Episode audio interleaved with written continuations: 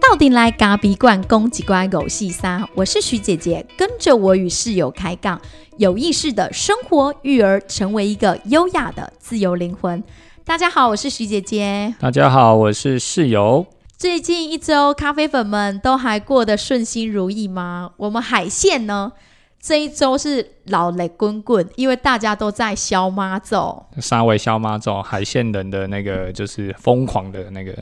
对不对？对，宗教盛世。你虽然不是海线人，但是因为你从来到我们这个海线，从你嫁来我们海线之后，什么嫁？是 是我来到海线，跟？随我到海线以来之后呢，我也是每年几乎都带你去朝圣这件事情。嗯，我我不一定是你带我，我可以自己去啊，少对不对？只是因为一种缘分啊，因为刚好我们呃还是男女朋友，还没开店前，我们下来的时候，我们就遇到了。哎，真的是大甲妈要回来，对不对？那时候好像是要回来，对对对，然后那一周我们刚好回到台中这边，那时候是算是筹备开店期间，然后我们就是带我传了一块老人，对啊，然后就说很热闹，然后顺便想说带你去吃东西，因为沿途都会有很多美食可以吃。对，其实目的是要吃啊，对所以说我们我们的目的就是哎，觉得蛮好玩的啊，看看看看，因为我是一个台北人嘛，从来没没没见识过什么叫做宗教的这种这么热闹的盛世。可是我发现你很喜欢亚劳雷这种东西耶，哎，我觉得那很有趣啊。你像在台北也是会有那个庙会啊，我也会，比方说他可能七爷八爷这样走过去啊，然后敲锣打鼓啊，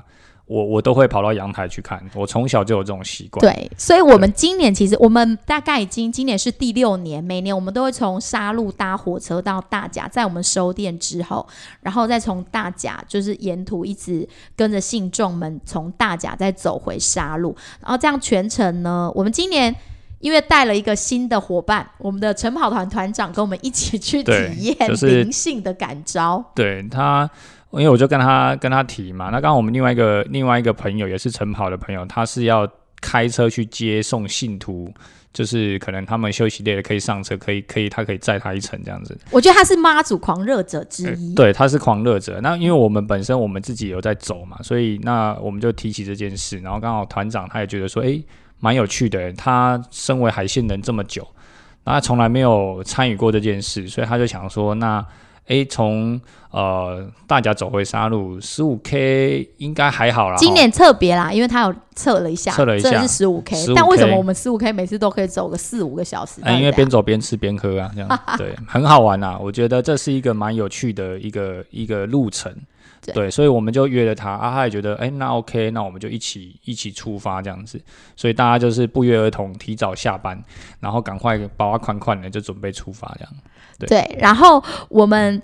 这一次的话就是这样走，那很多人会问我们说，为什么我们会想要去跟着妈祖在绕境？那这边我自己稍微分享一下。其实我们没有绕境啊，我们就陪他走一段。对，我们只是走，就是为什么会想要去参与这样的事情？对对对，那我这边先分享一下，因为我们在刚刚说，我们第一次这边先我带着室分享，好，像感觉很自私的，我们就是一个纯粹聊天的状态。没有，就是我想讲一下，说为什么我们会开始对大甲妈祖也有这样的一个信仰所在。然后主要的原因就是因为那时候我们回来开店的时候，准备要用出维卡这个名字的时候，其实是得到很多反对的声浪。我们的店名，不论在算命师的想法里，或者是是他算占卜的结果，或者是是长辈的一些意见，或者是他们的传统的一些想法跟概念，让他们的理理解，嗯对这个名字都觉得好像是不是这么妥。因为他会说那个出尾咖三个字，以那个姓名学来讲，有太多的口，所以他觉得可能会有很多的口角之类的，然后又觉得就是这个名字不是很妥当，就是太挑战这种社会的一个框框架了。架对，那但是我们又觉得出轨的精神一直是我们很很期待也很向往的。我们希望自己能有勇气走出舒适圈，那也希望年轻人或者不论你在哪一个年龄层，你都可以有时间去走。哎，你应该说你都可以有勇气去走出这个舒适圈，所以我们很执着这个名字。那那时候其实很迷惘，我们就走在这个跟香客一起在进香鞭炮噼里啪啦的时候，然后我们就想说用还是不用。那个时候好像还没开店，就是还没还没，就是决定。刚刚嗯好那个、呃姐姐帮我们请的算命师算好那个名字，然后他给我们另外一个名叫梦田，做梦的梦，田园的田。对，然后我们就不是很喜欢。那那时候我们就想说，到底是要听话还是不听话？对，然后那时候我们就在，我们两个就对着彼此说：如果今天让我们钻到妈祖的轿子，就代表他允诺了我们这个名字，我们就要有勇气去用这个名字，不用怕这个社会的眼光。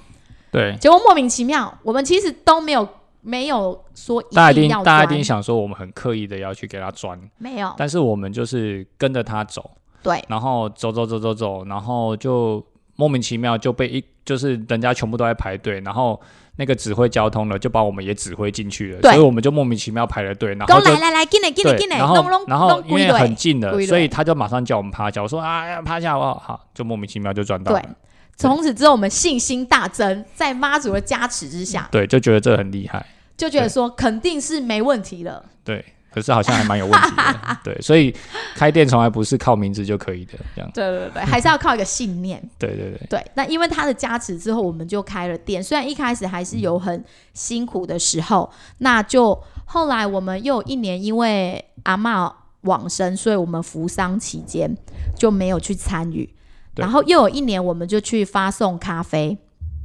我们就去发送咖啡吧，因为我们就想说，妈祖保佑我们。没有，你要讲时间序，不是有一年有一年，人家怎么知道你第几年好，那你来说。第一年我们因为开了店之后，我们为了要还愿，所以我们就去到了，就是呃，因为我们既然赚到了，我们就觉得所以我们应该要奉献，所以我们第一年开店的第一年，我们就在趁着妈祖回程的时候，我们就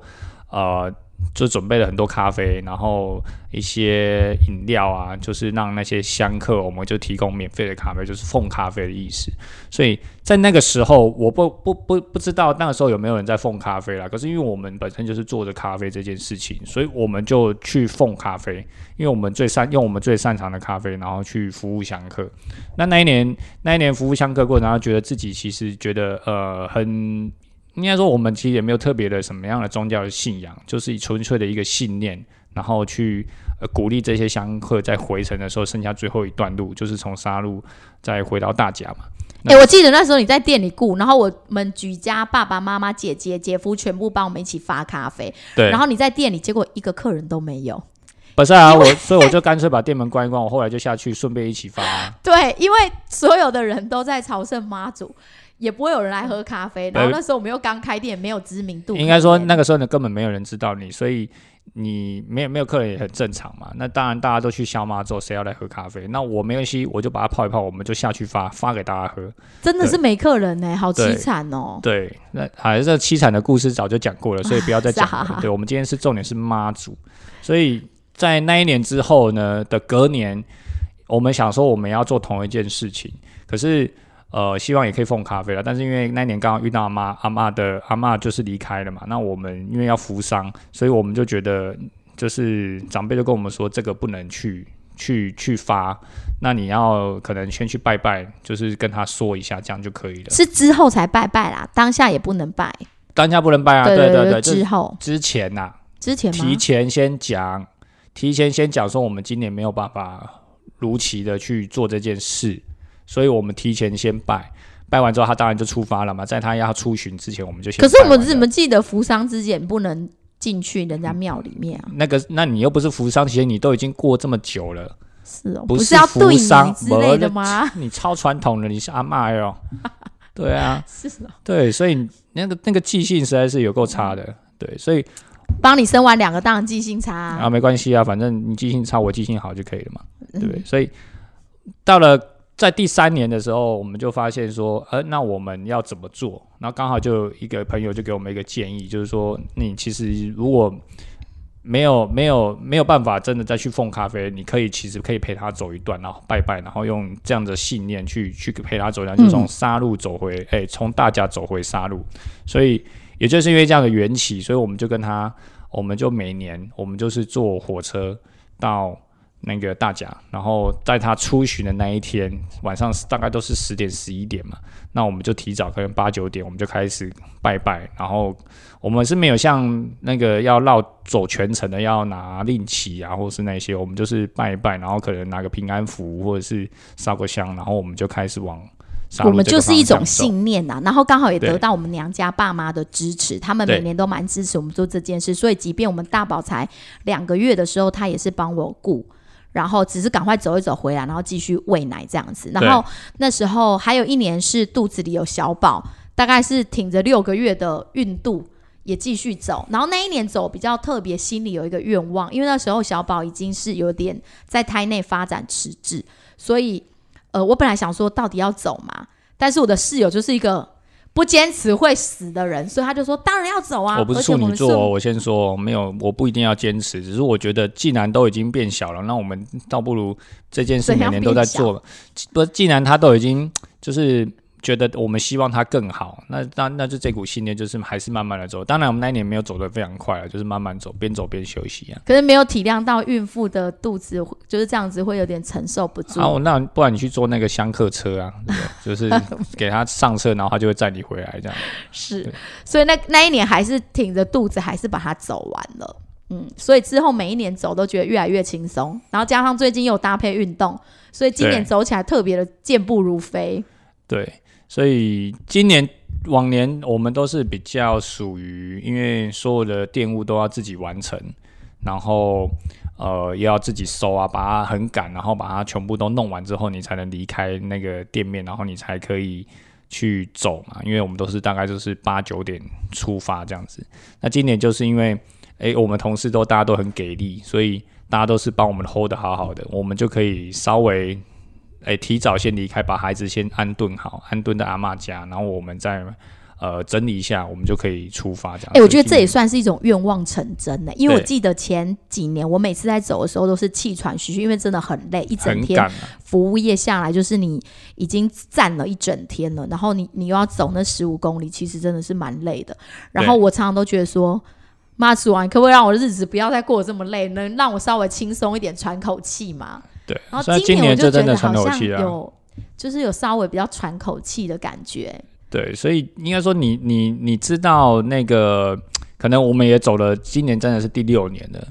那这一路走来，你其实你大概都知道，呃，会遇到什么样的状况，所以其实心理上也是比较属于比较健康的状态。要不然往年其实都是忙到最后一刻，然后你是很赶着去搭火车，然后再挤一堆人，然后到那个现场，然后赶快双手拜一拜，然后我们就赶快赶快出发。那你这个台北人，你在走的时候，你的心境是什么？为什么你那么执着的觉得你每年都要参加这件事？哎，我觉得既然做了，你就是每年都做一下，也不也不会影响到。没有人规定你每做了每年都要做啊。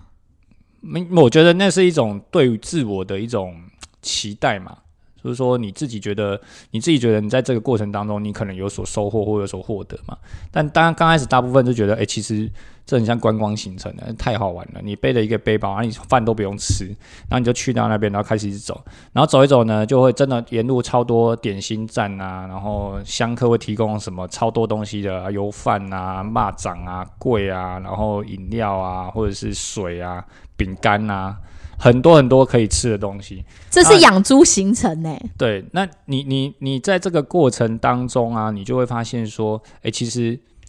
呃，你你会发现说那，那他们在发第一个，我第一个观察到的点是，为什么他们要发？这是我觉得很纳闷，因为我是一个台北，我第一年走，我说我想说，为什么会有这么多人要发这些东西？第二个，你在走的过程当中，你被你不管你是哎、你是发的人，你是被发的人，大家都是微笑，你会觉得跟你加油，很像跑马拉松对，很像跑马，因为我自己喜欢跑马拉松嘛，然后所以你就觉得，嗯，这很像有那个感觉，那就觉得哎、很好玩。那刚开始的时候，你真的是观光啦，就是纯观光，然后有一个，因为刚好也是跟妈祖结缘，所以你就就是这样走，你没有特别想太多。可是后来这几年，就觉得说，每一年走你都有不一样的体会，每一年都走同一段路，你就会有不一样的想法。虽然好像你都觉得走过了，可是你会有一种心灵上的一种，诶，你就会比较说，诶，去年这边好像有一点有一摊什么，然后今年好像诶不见了，或者是说，诶，今年多了什么？可是你刚刚讲的是心灵上的想法，所以你心灵上有什么样的想法？每一年有什么样的不同？应该说，那我那我问你，你有什么样的想法？我自己吗？我就刚刚有提到啊，我前几年其实就是比较属于一种，嗯、很希望自己的生意也好，或者是自己人生也好，可以更顺遂一点，然后可以可以不用再那么用力吗？因为可能前几年真的是太用力了，然后我就会希望自己是不是说可以不要再那么那么用力了，然后可不可以让我的生活是一个比较平静的状态？然后后来慢慢的就有感受到这一点。那还有一年就是我们刚刚讲的，我们祈求孩子，这样呼应一下你刚刚讲的，就是说沿途有人在发点心，然后有人来走，彼此加油打气。我觉得在那个过程当中，你会看到很多的正能量，就是不论是旁边发点心的人，他们其实应该也都是很多是有一些是还愿的。然后在走的人当中，当然他们也是可能大家都有一些。彼此的心愿跟信念，所以才会来走这段路，参与这件事情。然后就可以感受到那个满满的都是一个信念跟往前一步一步那种信念一步一步往前的感觉。所以我觉得每次在走的时候，你一步一脚印的时候，你就会感觉到你自己的信念是更加的强烈的。那是什么信念？就是一个正面的，希望你自己能更好，也希望你自己的家人、身边的亲朋好友都能够更好。对，其实我没有想那么多啦。我对我而言，这是徐姐的想法。对我而言，其实我在呃祈我我不觉得这个是一个什么样的祈求，因为毕竟我也不是说有什么样的特别的宗教信仰的人，还是一直想玩想吃啊。这这是刚开始觉得真的是蛮好玩的，对。但是其实我觉得，我觉得比较重要的点是我我反而会回归到所谓的自我探索的部分。其实你在走这个过程，其实跟跑马拉松有很像。其实你一直在自我对话。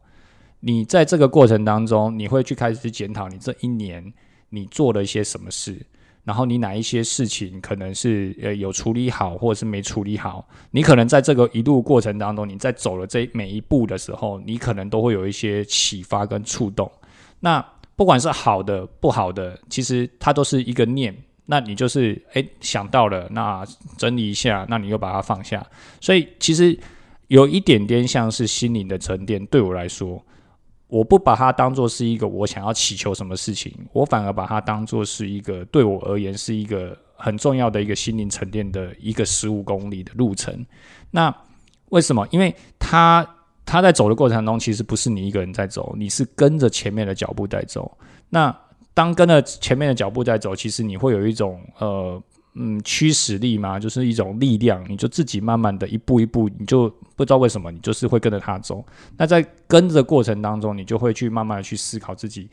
呃，一些可能你可能正在做的事情，或者是你没有完成的事情。那同时，我觉得很重要一点是，你可以完全的把自己的工作放下，这是很重要的一点，因为你你你要曾你其实曾经你自己真的扪心去想的时候。你在这个工作的过程当中，什么有哪一刻是你可以真正完全把它抛弃，你都不要想它的？那可能有点像是那个登山者的那种感觉。有人在爬山的过程当中，他也是在体验这一种心流。有一点，有一点像这种感觉，就是说你可以完全的不去思考你的工作，或者是你现在正面临很烦的这种工作上的压力。因为像我们开店，就是基本上，基本上像我们当老板嘛，就是。二十四小时，你基本上除了睡觉的时间，甚至睡觉你都还在想这件事情，所以你脑袋是没有办法停歇的。可是，在这个的一刻，这个的 moment 的时候，其实你是可以完全的暂时忘关机，就是真的是强迫自己关机啦。因为你在走的过程当中，你其实是。它有很多的声音啊，有很多的前方的脚步啊，有很多很热闹，给你很多的那种能量的时候，其实你会把自己的那些东西全部都忘掉。而且我觉得很有意思的是，你在这个过程当中，你会看到形形色色的人，人的一个最单纯的样子，就是每一个人每一个人的样子，每一个人的样貌，每一个人的言行举止，你都可以去做一个观察。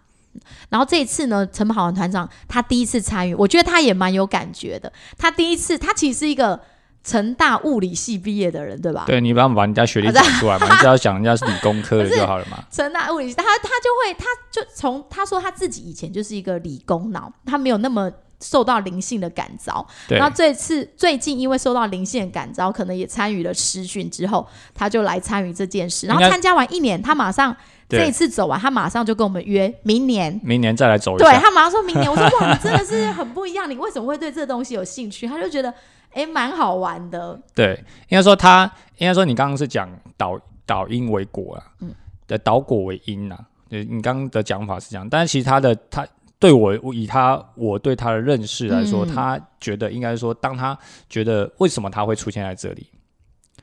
如如果以前以他以用理工脑的角度来思考的时候，他是不会出现在这里，因为他觉得啊就是走啊，那就是运动嘛，那运动就是就是这样嘛。可是他今天他就会思考说，他为什么出现在这里的时候，他发现说，当他用不知道为什么他这个念力去驱使他来到这个地方的时候，他没有办法解释的时候，他就觉得嗯，那应该是灵性的感召，所以他是用这样的解读来来觉得说，哎、可能是灵性的感召，让他来到了一个一个一个缘分，让他来到了这个地方，所以跟着妈祖走了这一段。对嗯，这也是蛮有可能的。而且我记得在走第一二年之后，你就一直嚷嚷着说，希望孩子大的时候，你能有机会去参加这种整个九天八夜的行程，就是走完这三百多公里。我们现在都是十五公里而已嘛，对啊，然后其实你很期待能够走完三百多公里。对，十五公里是因为不是我们只想走这么短啊，而是因为说我们考量我们的工作的状态，还有我们隔天还必须得得继续开店嘛，如果走到凌晨，像还有孩子也放不了这么多天、，对啊，那像我们以我们现在的状态，我们没有办法有这么长的时间可以去消失一个礼拜，这这是不太可能的，也不容许啊。但他约我的时候，我其实有点胆战心惊。我觉得我的天啊，三百多公里，我有点不太想参与，因为他现他约我跑半马，我都不想跟他跑，何况是三百多公里，我觉得那太磨人的心智了，实在是很大很大的考验。所以我就一直要求说，可不可以你们用走的，然后我骑摩托车或是脚踏车之类的。太弱了吧？对啊，所以像有一年，有一年我们走大甲妈，然后我的舅舅，舅舅已经五六十岁的人了，他去走那个另外一个妈祖，就是白沙屯妈祖，也是海信很知名的，就是也是一个盛事。那他走完全程十一天，对啊，那他也没有什么攻略啦，因为就是五十六十岁，你要他上网爬文什么攻略，对他来说是很困难的，所以他就简单背了一个背包，带了一瓶水，然后简单的一点那个盘缠嘛，或者是带几个面包，他就出发了。他说沿路也不会饿到啊，因为一堆人啊，大家都会信，就是会真的是真的是无私的供奉，所以他就这样走完了。然后我们听到就觉得很 shock，就说、啊、原来其实连阿姑都可以走完了，你还敢说你走不完对，吗？这时候我就看了徐姐说，其实你才三十几岁，应该没没什么问题，不要想的，不要不要把自己想设限，想的自己太弱。我有时候觉得，在这种绕境的过程，你跟着一起走的过程，就是让你的一个人生稍微留下一个空白的阶段，就是让自己真正留留白。然后在这个过程当中，你就可以，你想你要想未来也好，不想也好，反正就是让它留白在那里。因为我觉得人生有时候也不需要一定要把它填得很满很满这样子。对啊，因为说应该说，你你在这个忙碌的生活的节奏，或忙碌的这种工作的节奏，你其实很难有机会停下来。你纵使去到了外地，除非你把它关机，然后你就是出国去。但现在疫情没办法出国嘛，所以你其实真的很少关机。这一年来，你真的很少关机。露营、露营、露营虽然是呃放松、大自然、带孩子，但是其实你的心还是有一部分，至少不是说百分之百，但至少有五十 percent 的心思，其实你是放在店里看，准备可能待机状态、待命状态是有会不会有什么样的事情需要急口，你需不需要马上处理？可是我觉得你提到这样子的一个想法的话，当然是如此。可是我觉得这回归回到头来，其实还是你自己心境的影响。因为如果你觉得去绕境才能让你空白，可是录影你可能只能关机一半的话，我觉得那应该也是每个人不同的状态。我觉得是性格的问题啊。对，所以你就是觉得你一定要去绕境的时候，你才有一个理由可以关机嘛？对啊，就像现在，其实我很期待我有没有机会再去登山。就是收不到讯号的地方，对对，你才有理由关机，不然你已经有手机成瘾症了。没有，我就是大家徐姐都说我有手机成瘾症，你要把我送去戒毒啊。真的，他就是无时无刻都一定要看一下订单，干我觉得这是一种无意识的状态。太可怕了，手机实在太可怕，所以小孩不能看手机。对对，你觉得这还可以重复这件事没关系。可是因为我觉得这个这个东西啊，它其实影响的蛮深的。那我我自己也尝试着去用一些方式啊，比方说我透过运动，好，比方说这个时候很想看手机的时候，我就偏不拿它，我就自己控制自己，偏不拿它。那我就去拿一本书起来看。可是看一看之后，我目前还在学习啊。看一看之后呢，你又会又会想要再拿手机，然后又像就是你那个思绪有时候是被中断的。那你你无时无刻可能都在都在想，可是你会发现说，其实到最到头来，有时候我自己也发现说，其实效率是低的。那刚好透过呃大甲妈每年这样的一次，虽然它好像因为你不会边走路边划手机，对不对？跟运动的道理，不然边走边划你会头晕啊。对对对，你边走边滑头会晕啊，那不行啊，对不对？所以你就是把它收起来，收到包包里面，然后除非真的有急事，或比方说我们要发文，或者是有什么样的东西真的响了，你才会去看它。所以就完全丢在后面啊！你看哦。如果假如说守四个半小时、五个小时，你至少就有这么长的时间，你是完全不使用它的。所以我觉得现代人其实很辛苦，因为这种新科技跟三 C 的发展，让我们的脑其实都没有办法得到真正的休息。然后，如果你真正要休息，都必须透过像是这样的方方式，例如说是刚刚提到，例如说你是去登山，在一个没有讯号的地方，或者你去运动，你一直跳跳跳，你也不能拿手机，或者是说就像这样绕境的活动，你在走路，你才能让自己稍微去休息。对啊，所以嗯，透过透过一趟大甲嘛，每年都走一次嘛，那每年走其实都有不同的心路历程，就是心情啊，每年走完都有不同的心情。第一二年走完觉得蛮好玩的，然后很新鲜，然后觉得身体很疲累，对，然后心灵可能那个时候没有想那么多，因为还很还算年轻，所以不会想那么多。可是这这两三这这两年，像去年没有走嘛，那前年走完跟今年走完，你其实就有不同的感受。就是说，你自己的体力上，你还是维持着，因为你有在运动，所以像今年走完就真的不会觉得很累。然后心灵的方面，你会去思考更深层的意义，比方说，呃，比方说我为什么我现在为什么在这个这里？那我为什么要当一个啊，比方说处理卡的老板，或者是说我为什么要我我的角色是什么？你会去重复的去思，在你这个过程当中，你去思索，每年的获得，每年的收获，不一定有解答，我觉得不会有解答，就是你会不断的去探问我是谁这件事吗？我觉得年纪也到了啦，可能你自己现在年 现在年纪也到，你开始应该要去。应该去想说，你为什么现在存在在这个社会社会上，然后你能为这个社会做一点什么？就是妈妈把你生下来，这个世界上到底是要做些什么？对你总不能可能吃喝拉撒睡，然后运动开心，然后就没事吧？总不可能是这样嘛。所以，当老天爷赋予你有咖啡这个专业跟这个使命的时候，其实我一直在思考一点，就是说我能够用咖啡做一点什么事情。嗯，除了只是提供大家一杯很好喝的咖啡以外，很品质、很品质好的咖啡以外，那你能够做什么事情？这是我一直在思考的。那当然，像呃，因我觉得大，我觉得每个人都还是你活在这个社会上，你的社会责任是一定要有的。我一直在思考这件事情。当然，我们现在我们能做的就是这么一点点。可是，如果有这样的心，我觉得我相信应该会做更，应该可以做到更多了。那为什么你会想要去走一个八天九夜的完成？就应该是九天八夜。为什么你会想要真正去体验这一个三百多公里的行程？有这样的一个愿望？呃，这是一个愿望，但我可以跟，我跟你讲，这其实就像一个跑跑马拉松的概念。你现在十五 K，就像那个马拉松的三 K 组一样，那个休闲组，对不对？那你你当你当你你你你看三跑三 K 的时候，你想说，我有没有机会挑战十 K？那我有没有机会挑战半马？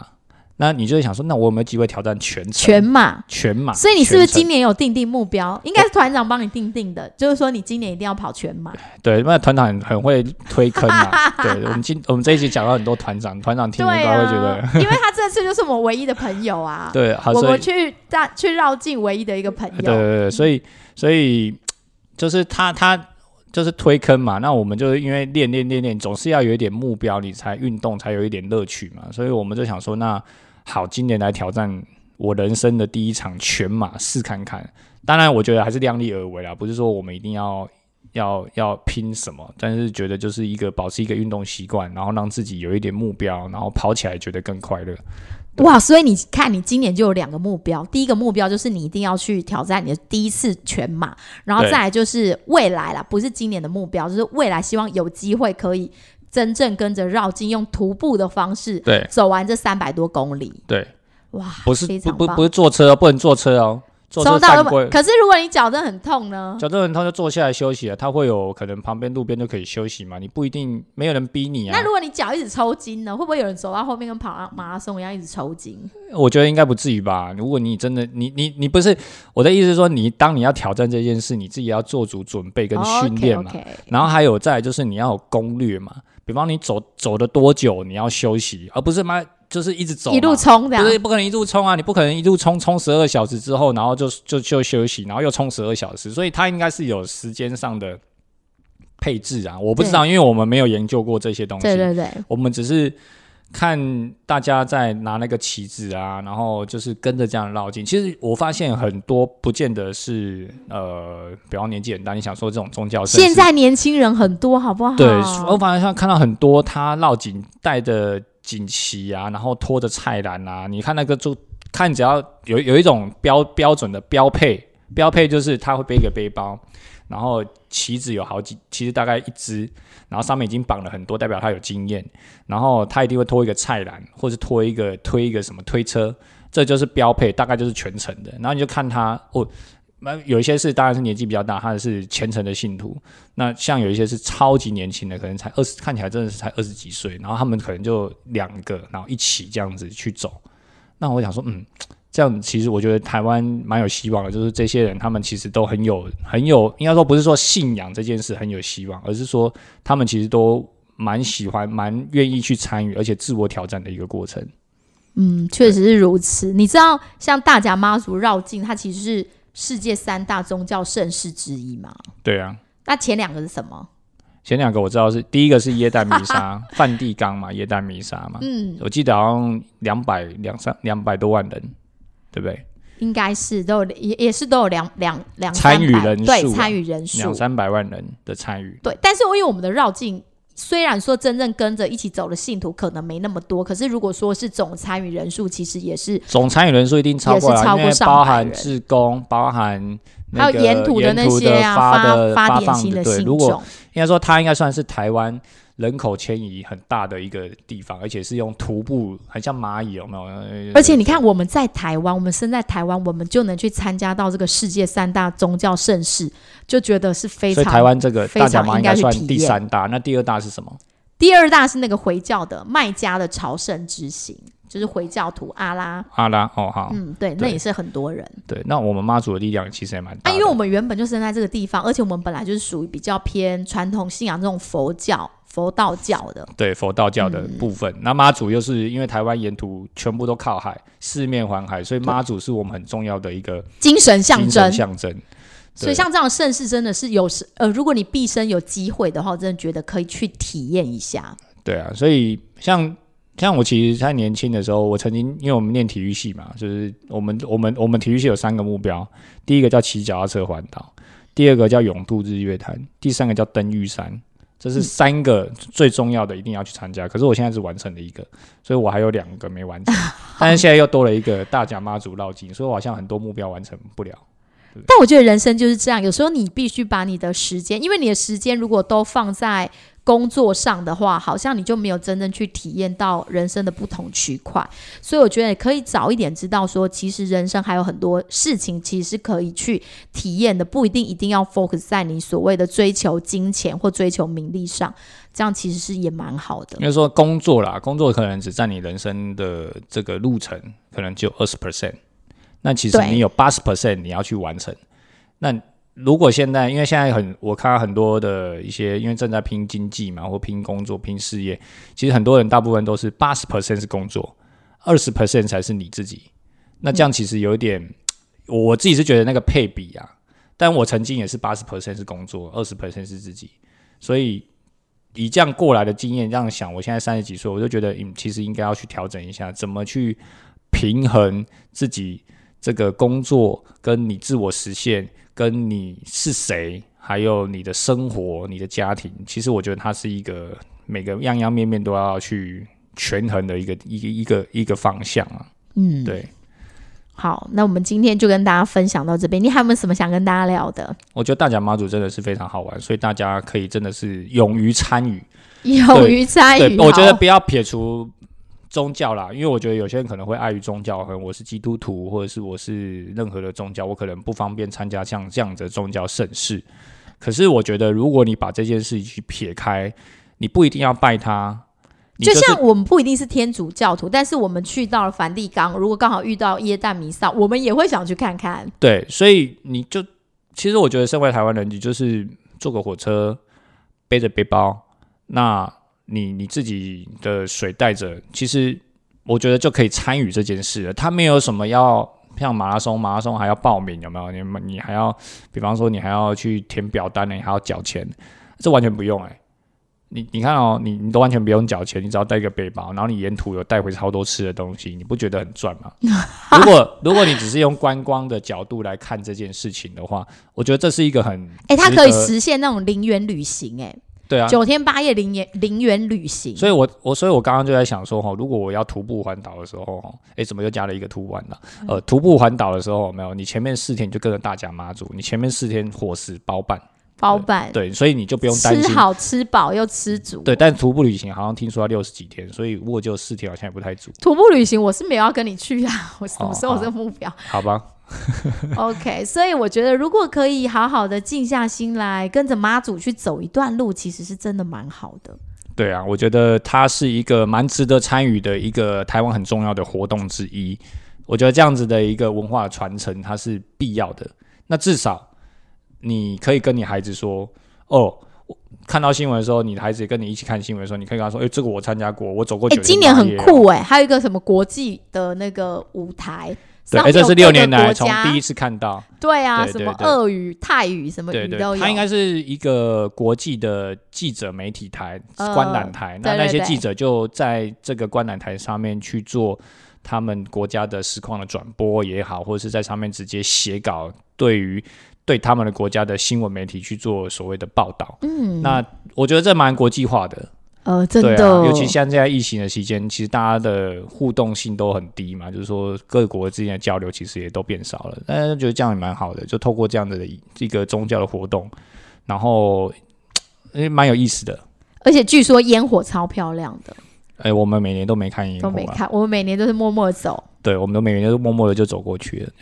那今天就跟大家分享到这边，也送给大家一句话：跟随妈祖绕境，一步一脚印，将迷惘拨云见日，检视自己一年的努力与实践，勇敢迈向未来。谢谢大家！如果你喜欢我们的节目，记得帮我们评下五颗星，分享给更多的朋友。拜拜！谢谢大家，拜拜。